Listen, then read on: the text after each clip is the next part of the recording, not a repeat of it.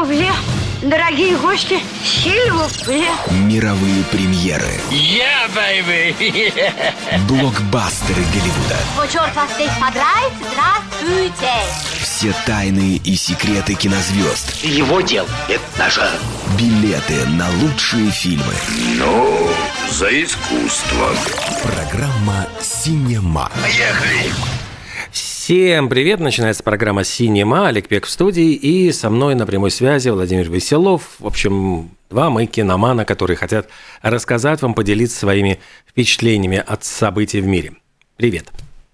Да, всем привет. Э, Значит, сначала о планах. Что, поскольку объявили номинации на Оскар, а перед этим номинации на Золотую малину, то есть худшие и лучшие фильмы года, мы решили сконцентрироваться на этой теме. Ну, вот пробежаться по спискам, э, обсудить, что кто смотрел и какие впечатления есть от э, ну, увиденного или услышанного, э, просмотренного, кого забыли, кого не забыли.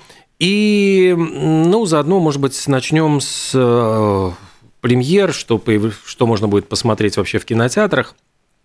Э, Я был, побывал на премьере фильма «Вавилон», э, посмотрел его, и у меня очень двойственные впечатления, поскольку э, картина, она в самом деле очень на большом экране это смотрится совершенно ошеломляюще. То есть там огромнейшее количество костюмов, массовок.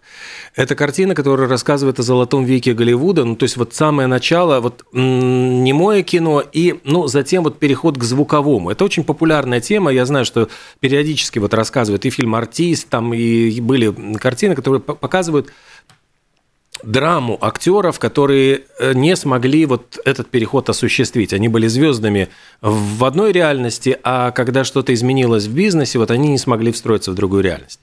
И м, «Вавилон» мне показался очень похожим на прошлый фильм Демьена Шазела «Ла Ла Ленд».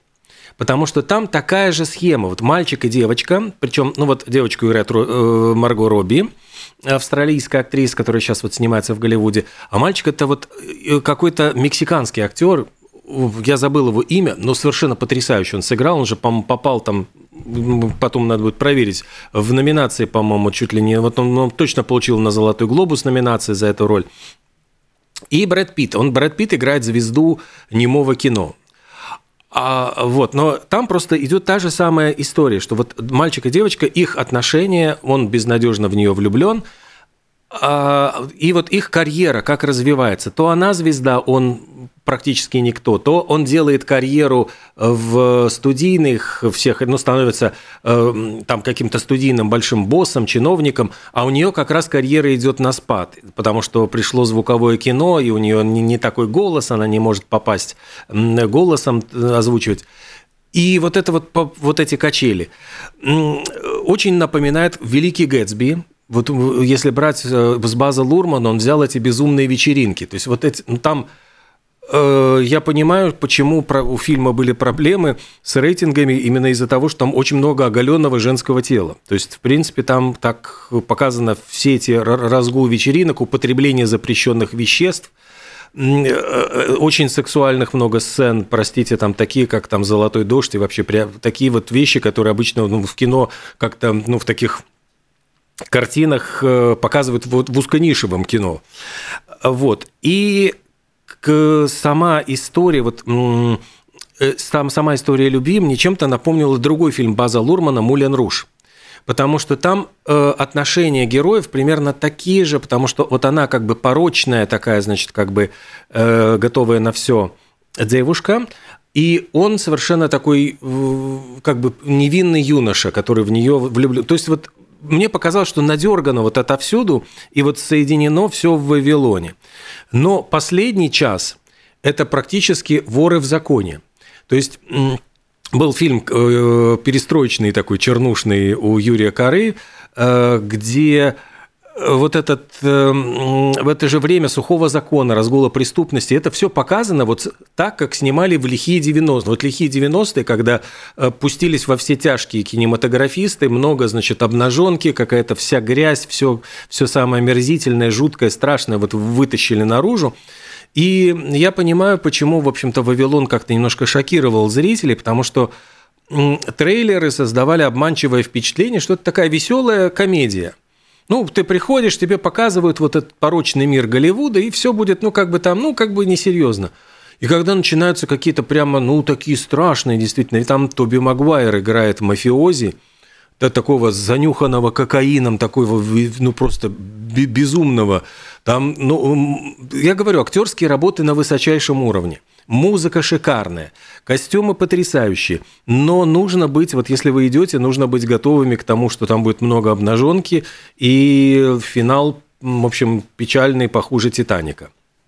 Вот почему они на Рождество, ну они на Рождество это же забабахали картину, очевидно, думая, что раз у Титаника прокатило, значит, ну, хоть и отсутствие хэппи-энда, но люди, людям понравилось. А тут как-то вот, я понимаю, все ждали более легковесного кино. Вот я просто длинный такой монолог, но фильм действительно на меня такой произвел двойственное очень сильное впечатление.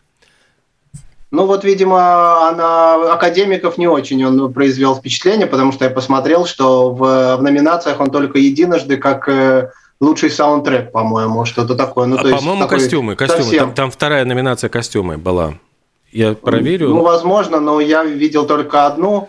Видимо, академики не оценили «Золотой дождь» в эпоху «Золотого, э, золотого best, best, Голливуда. Нет, смотри, Best Production Design – это, значит, э, оформление, ну, эти, э, господи, э, декорации. Production design, ну, у него еще. Ну, в любом случае, это не, очевидно, это не те номинации, mm-hmm, на ну, которые ну, был рассчитан этот фильм.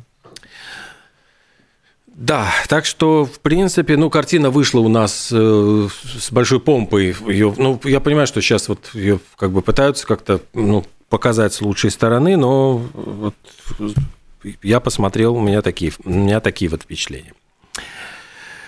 Что еще вот выходит? Во-первых, на этой неделе наконец-то Банши Инширина, вот картина, которой мы уже Да, одна из э, обласканных в этом году, одна из тех, которые прямо вот, э, если вы хотите быть в тренде, так скажем, фильмов э, топовых, не в плане прибыльности, не в плане зрелищности, а в плане именно отзывов критиков, в плане наличия всяких наград, то это одна из тех картин, которые как бы надо обязательно посмотреть, чтобы сказать, да, вот этот фильм я видел и могу там что-то рассуждать на тему того, достойна она была Оскара, например, или недостойна.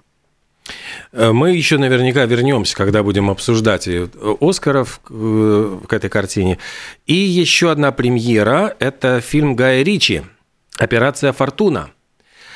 Э, «Искусство соблазнять», там такой второй подзаголовок. Фильм с Джейсоном Стэтхэмом. Второй фильм подряд с Хью Грантом у Гая Ричи. Там еще играет вылетело его имя из головы. У меня актер, который в Перл-Харборе засветился тогда, вот э, Джордж, Джордж Хартнет. Да. Здесь он играет такую очень необычную роль кинозвезды, которую используют для того, чтобы подобраться к порочному миллионеру, э, который, значит, миллиардеру даже, э, которого играет Хью Грант, а, а с Джейсон Стэтхэм он, значит, на, ну, агент спецслужб, который должен предотвратить какую-то там страшную катастрофу. Все, в общем, штамп на штампе и штампом погоняет, с одной стороны. И как у Гая Ричи, очень много трюков, там попытка такого черного юмора. Но я, я фильм не видел, вот Пастернака не читал, но трейлер у меня как-то, ну, какое-то сложилось впечатление такого немножко легковесного фильма категории «Б» даже. Вот, ну, чего-то вот такое вот... Хотя актеры все топовые, но тем не менее уж очень все как-то штамповано, все как-то очень, ну, такими клише рассказано, поэтому, ну, не знаю. Ну, я думаю, что это тот случай, когда стоит посмотреть, потому что все-таки, конечно, Стэтхэм, он э, тянет вроде бы как рейтинг вниз, потому что никто его не воспринимает, этого актера, серьезно, но при этом Гай Ричи, вот его предыдущий фильм, по-моему, предыдущий «Джентльмен», угу. был очень, очень даже хороший, и поэтому Возможно, и, а, и при этом надо сказать, что Стэтхэм не первый раз снимается у Ричи, их можно назвать таким даже тандемом, они вместе и начинали. Вот, поэтому, мне кажется, стоит дать этому фильму шанс, особенно если э, э на фоне всех тяжеловесных драм и прочее, это может быть вполне отличным развлечением, если там будут и драки, и стиль, стильность, все-таки это отличает фильмы Ричи, именно стильность То есть если традиционные фильмы Стэтхэма этим не блещут обычно, там такой классический мордобой, то Гай Ричи может в это что-то привнести интересное, поэтому, возможно, стоит посмотреть и тогда уже говорить, насколько он хорош или насколько он плох. Сейчас тут трудно об этом рассуждать. Э, кинокульт предлагает вспомнить вот две прекрасные картины. Это «Ла Ла Ленд» Дамьена Шазела, его самая, пожалуй, нашумевшая картина. И «Мумию» 25 это, по-моему, чуть ли не сегодня, или сегодня или завтра э, покажут «Мумию» на большом экране с Брэндоном Фрейзером. Можно будет посмотреть на его молоденького. И вообще первая «Мумия», ну, пожалуй, один из самых таких, мне кажется, удачных – фильмов, которые сочетают и приключения, и юмор, и какие-то элементы вот ужасов, но вот все какой-то такой коктейль, где все сбалансировано, вот очень, очень идеально подобранные ингредиенты и в правильных пропорциях. Да, я читал, что на премьеру, э, что не только у нас э, «Мумию» опять показывают, э, где-то в Лондоне была тоже такая как бы ностальгическая, ностальгический показ, на который пришел сам Фрейзер, mm-hmm. удивил зрителей, появившись там, поблагодарив всех и сказал, приходите на мой нынешний фильм, на, мой, на его фильм «Кит» под названием, который его как бы показал этого актера с неожиданной стороны, то есть и показатель этого – это номинации, в том числе и на «Оскара» номинация, э, насколько я помню. То есть э, никто не ждал от этого актера достаточно, казалось бы, достаточно легкомысленного по предыдущим фильмам, вдруг вот такого шага, хоть он и изменился с тех пор достаточно серьезно, но зато изменения коснулись, видимо, и как-то отношения к актерской игре, отношения к выборам ролей. Э, ну что, есть ли еще какие-то новости, может быть, что-то так о чем рассказать перед ну, тем, как мы перейдем? Новости, конечно же, есть. Э, новостей всегда много. Э, вот если говорить конкретно вот те фильмы, которые сейчас идут, нужно сказать, что «Аватар 2» продемонстрирует отличные финансовые результаты, преодолел, значит, отметку в 2 миллиарда, вошел в клуб двух, как это сказать, двух миллиардерников – в этом клубе нынче находится всего шесть фильмов. И три из них э, принадлежат режиссеру Джеймсу Кэмерону. То есть это личный теперь рекорд Кэмерона, который вряд ли кто-то может, э, сможет побить вообще в ближайшее время. Фильмы это, значит, «Аватар» первый, «Мстители. Финал», «Титаник», то есть, опять же, Кэмерон, «Звездные войны. Пробуждение силы», «Мстители. Война бесконечности» и «Аватар 2». Вот, собственно говоря, эти шесть фильмов смогли в мировом прокате заработать больше двух э, миллиардов. Э, ну, кроме радости за Джеймса Кэмерона, можно еще порадоваться за актрису Зои Салдана, которая, э, в отличие от Кэмерона, снялась в четырех фильмах из этих шести. Вот, то есть вряд ли какая-то актриса может похвастаться таким портфолио, просто при этом э, в каждом из фильмов она, э, ну, можно посмеяться, поиронизировать, что во всех фильмах она снималась э, с разным цветом, ну, не с разным, но не с неестественным цветом кожи. То есть в «Аватаре» она была синяя, а в «Мстителях» финала и прочее ее героиня зеленого цвета. Вот. Но я хочу еще добавить, что если «Мстители» – это такой проект – у которого много отцов, то есть там я понимаю, что там вылизанный, там, там режиссерское, может быть, э, участие не такое э, решающее, то есть режиссер скорее как нанятый, в общем-то, технарь, то есть это вот ну, работа студийная. Я к тому, что эти три фильма Джеймса Камерона – это удивительный пример его какого-то авторского видения. То есть эти все три проекта были его личной инициативой, его, он сам писал сценарий, он сам продюсировал, он сам пробивал. То есть это редкий случай, когда за картиной стоит воля и видение одного человека, а не какого-то студийного клана, где каждый там, ну, на тест-просмотрах начинает что-то убирать, добавлять. И, э, ну, таким образом, это скорее так результат коллективного разума. Вот здесь вот, вот потрясающе, конечно, то, что это три картины. А да, да, я тоже об этом думал, и поэтому я очень искренне негодовал в свое время, когда э, «Мстители» финал э, на, короткий промежут... на короткое время вырвался вперед в списке самых кассовых. Был такой момент, когда э, они перебили планку «Аватара» первого, но потом его выпустили в повторный прокат, и он опять вернул себе лидерство, и мне теперь кажется это более справедливым. Mm Уж пусть простят меня поклонники э, Марвела.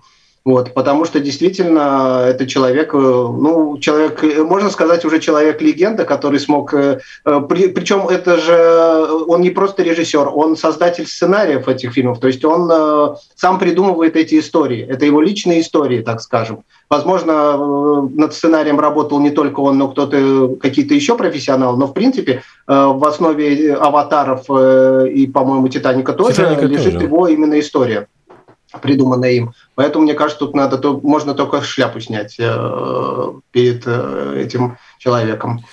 Э, вот, да, я просто хочу еще добавить, что для того, чтобы осуществить эти проекты, ведь тоже нужна какая-то очень большая сильная воля и желание, вот, и э, умение убедить других людей, потому что я очень хорошо помню, что в какой-то момент, когда во время съемок «Титаника» заканчивались деньги, очень многие предрекали фильму провал – и было от чего запаниковать, то есть вот, ну, чтобы опустить руки, вообще схватиться за голову и вообще, ну, как бы ощутить, вот, что почва уходит из-под ног. То есть я к тому, что это и с «Аватаром» первым, и с «Аватаром» вторым э, та же история повторялась. Очень много было скептиков, которые говорили о том, что нет, не получится, что уже э, все, ну, то есть э, в самом ну деле... Ну да, история есть, уникальная. Камерон сам рассказывал, как он там хлопал двери, дверями в студии, потому что они там пытались урезать бюджеты, вырезать какие-то его творческие видения и прочее, а он э, угрожал, что уйдет, и, в общем, шел на все, чтобы э, пробить это, эти картины, и, в принципе, он победил, так скажем, он оказался прав. Поэтому чествуем победителя, так скажем. Вот, и просто еще один победитель, ну вот э, в российском прокате, если кому-то интересно, я в прошлый раз уже упоминал, что там рвет э, кассу Чебурашка, и, в принципе, он продолжил это делать. Э, если это ну, кому-то интересно, то сказка, ну, пересъем, значит, старые известные истории по мультикам, в этот раз в виде фильма, где Гена не крокодил, а просто садовник, по-моему, если не ошибаюсь заработала в России какие-то там тоже гигантские 5 миллиардов, что-то такое, ну, рублей, понятное дело, не долларов, и э, вышла на первое место в рейтинге самых кассовых фильмов России. До этого на этом месте находился тот же самый «Аватар» первый.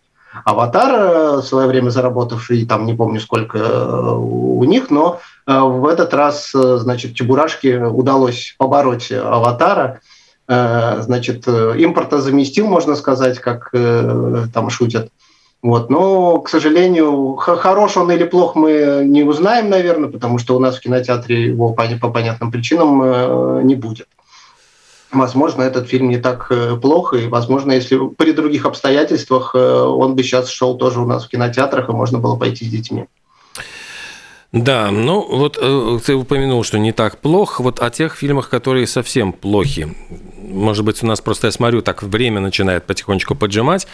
Э, «Золотая малина». Собственно, это премия, которая вручается периодически, по-моему, с 81 года существует, как противовес Оскару, и она была задумана, ну, там вот Джоном Уилсоном и Мо Мерфи, такими ветеранами киноиндустрии, которые хотели противопоставить вот этому официозу, ну, каким-то таким вот, ну, прямо такому пафосу э, Голливуда, противопоставить более что-то такое веселое, смешное, э, ну и собственно, э, награждать худшие фильмы. Как правило, не приходят, но только вот Сандра Балок пришла забрать свою награду. Она как-то, ну, не побоялась вот прийти и получить как худшая актриса. Ну, и... Насколько я помню, в тот год а, она получила и Оскара, и Малину. Да, Возможно, да. поэтому она решила, что ну что уж там, э, раз у меня есть и Оскар, я могу еще и Малину прийти, э, за Малиной прийти. В нынешнем году, э, значит, была, э, в нынешнем году лидирует «Блондинка», которая, кстати, присутствовала и в «Оскаровских» номинациях, вот поразительно. Но это, кстати, бывает не, э, не так часто, но бывает. «Блондинка», она не попала в лучшие фильмы, но она была в нескольких номинациях по другим категориям. Вот. И здесь она получила рекордные 8 номинаций, как худший фильм, худшая режиссура, худший сценарий и много там каких-то еще других вариантов. На втором месте вот по сборам Good Morning – это «Добрые печали». Я специально покопался, посмотрел, что это за фильм. Это фильм, э, вот есть такой Мэшин Ган Келли, персонаж э, в Голливуде, который какое-то время был даже мужем Меган Фокс, они, или, или просто бойфрендом? Не, он, он, по-моему, до сих пор муж Меган Фокс, если не ошибаюсь. Но они, по-моему, как-то чуть ли не расстались уже в последнее время, там как Ну, на самом деле, не важно. Важно, что и он, и Меган Фокс в этом фильме сня, снялись, и это уже должно было натолкнуть на нехорошие мысли. И э, фильм получил 7 номинаций, поскольку он рассказывает про парня, который вдруг получает смс от девушки, и почему-то он решает, что то ли она умерла, то ли, значит, с ней что-то случилось нехорошее, и параллельно с этим у него прослушивание к, на новую роль. И вот он должен все время выбирать что, что ему заниматься, значит, этой девушкой своей, у которой беда, или... И вот я понимаю, что весь юмор должен заключаться, мы должны посмеяться вот над этими ситуациями. Э, но, э, судя по всему, фильм получился, не, не получился, во всяком случае, такой вот пошловатый. «Пиноккио» – это тоже вот диснеевский проект, который получил 6 номинаций, и в том числе, кстати, вот э, бедного Тома Хэнкса и за Пиноккио он попал как Джепетто, и он попал как худший актер с этой ролью, господи, полковника Паркера из Элвиса. То есть, ну, то есть у него две номинации у Хэнкса и за худшую главную роль, и за худшую второстепенную. За главную в Пиноккио, как этот папа Карло, по, и не помню, как по ихнему. Джепетто, Джепетто. Да, и второплановая в Элвисе, где он там менеджера Элвиса Пресли играет, очень сильно загримированный, поэтому вот и всем показалось, что это неуместно. Ты достаточно. знаешь, он получил даже э, третью номинацию, как худшая экран, экранная пара, но это, ну, они, я понимаю, шутливо. Том Хэнкс и его латексное лицо. Ну, то есть вот как э, пара. Ну, то есть э, еще чтобы подчеркнуть, насколько этот грим был неестественным и э, как-то смотрелся жутковато и дико. Можно сказать, что у Тома Хэнкса выдался не очень хороший э, год предыдущий, учитывая, что два оба его фильма оказались в номинациях, э, он сам оказался за оба фильма, вышедших в этом году, в «Золотой малине». Но мы забыли сказать, что в этом тоже вот э, сегодня буквально в кинотеатрах выходит его новый фильм «Мужчина по имени Отто», или там «Мой ужасный сосед», как-то так его mm-hmm. два названия. И, в принципе, отзывы я читал очень положительные. Поэтому, если кто-то соскучился по доброму, милому кино, да, семейному, насколько я понимаю, там э, с Томом Хэнксом, то вот э, говорят, это лучше, чем Пиноккио и, и Элвис. Я смотрел шведский вариант, я читал книжку, во-первых, э, книга очень хорошая, она рассказывает вот про такого нелюдимого эм, вдовца, который постоянно делает замечания своим соседям, он ходит, выискивает, кто неправильно припарковал машину, кто чего-нибудь там заехал на газон, кто Ну, в общем, нарушил вредный там, сосед. Да, по, ну вот там поселок, и вот он все время выискивает, кто нарушает правила, значит, общежития в этом поселке. И затем внезапно, в общем-то, он э, знакомится с девушкой, там я понимаю, что девушка, по-моему, иммигрантка, и э, оказывается, что он на самом деле, в общем-то, добросердечный, там вот он начинает приходить ну, на помощь, и в результате, в общем, все складывается очень хорошо. Да, по поводу, кстати, э, «Золотой малины» еще хотелось отметить, что ведь э, эти организаторы «Золотой малины» хотели даже вручить специальный приз э, Брюсу Уиллису за худшие вообще фильмы, там чуть ли не по совокупности. И внезапно оказалось, ну вот как раз эта новость пришла, Но что... это было прошлом году. В прошлом году Да. прошлая номинация таким была отмечена. Что его, в общем-то, его пришлось э, отменить, эту номинацию, чтобы ну, не оказаться в таком неприятном... С... Еще они очень не любят этого Сильвестра Сталлоне. Он постоянно, вот каждый год, э, любой фильм с участием Сильвестра Сталлоне обязательно попадает в списки «Золотой малины».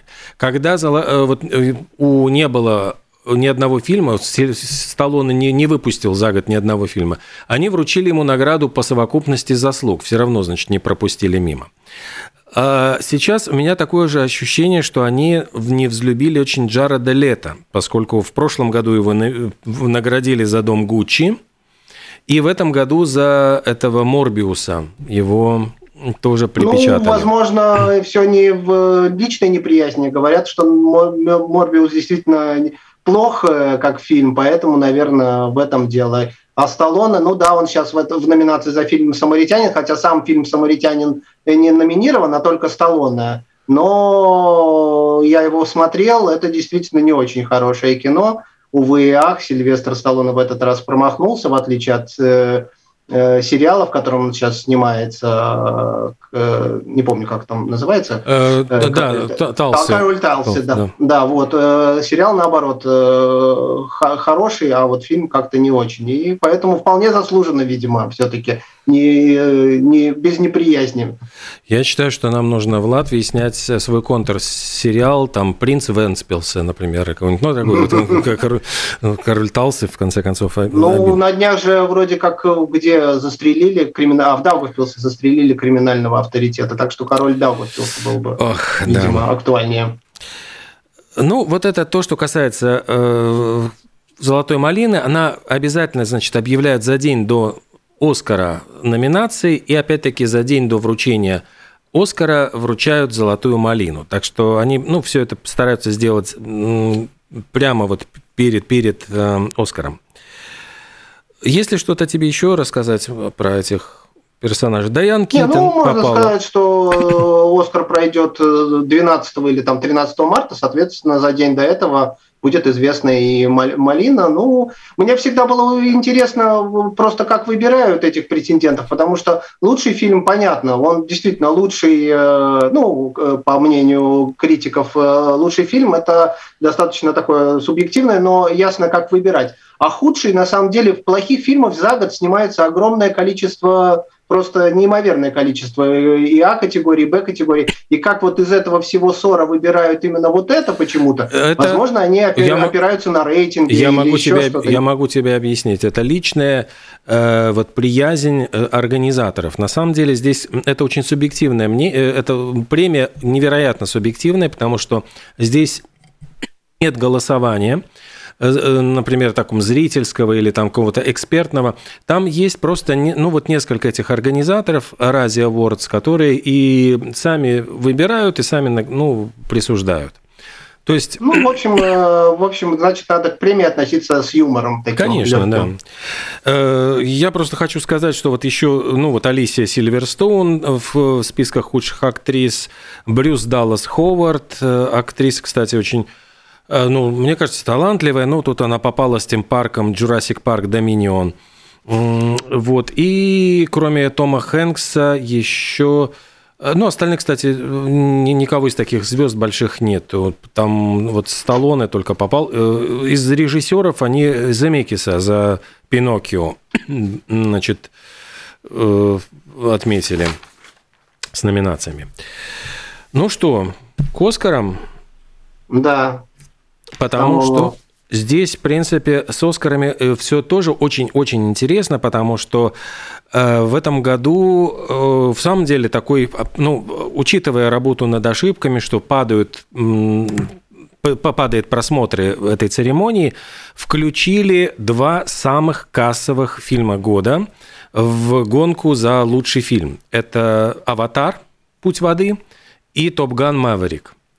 И, Ну, я понимаю, что их включили просто вот ради галочки. То есть понятно, что они не получат, но просто чтобы вот фанаты могли попереживать, немножко поболеть за свои любимые фильмы, они попали в эти номинации.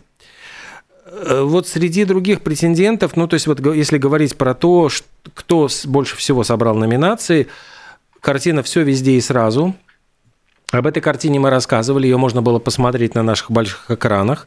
Э, есть еще просто там трогательный момент. Ну, во-первых, это э, Джейми Ли Кертис, которая актриса, которая с Хэллоуина, с 70-х годов, она 80-й была звездой большой. она дочка Тони, э, Тони Кертиса и актриса Джанет Ли, которая снималась у Хичкока тоже там в «Птицах». А э, вот это, ну, очень трогательный момент, что актриса, несмотря на возраст, она вот попадает, э, ну, вот, в, она продолжает сниматься в картинах, которые очень... Сам фильм очень трогательный, э, Мишель Йо там очень хорошо сыграл, но поразительный еще один момент, который я вот все время забывал отметить.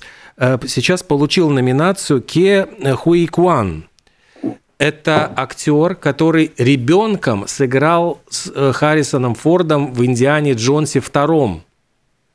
Э, Индиан... Первом, если не ошибаюсь, по-моему. По-моему, во втором, где там была... Храм, храм судьбы, Храм. мне кажется, это ну, я, да, ну, да, я уже Храм сейчас не помню, был второй. Первый, первый, первый, они как раз вот э, сокровища, э, искатели потерянного ковчега, потом храм судьбы, он был а. вторым, да.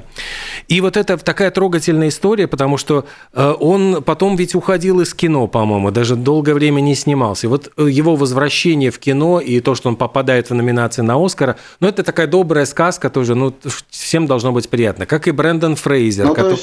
40, 40 лет человек э, практически не снимался. Там у него, по-моему, за это время вот у этого китайского актера э, 5 или 6 фильмов было от силы. И вот э, вдруг неожиданно он так вот выстрелил, можно сказать. Да, и очень, ну и в самом деле хорошо сыграл такую очень трогательную роль супруга вот главной героини. А потом э, Брэндон Фрейзер тоже, опять-таки, вот э, звезда фильмов, потом карьера пошла под откос, ну вот из-за здоровья.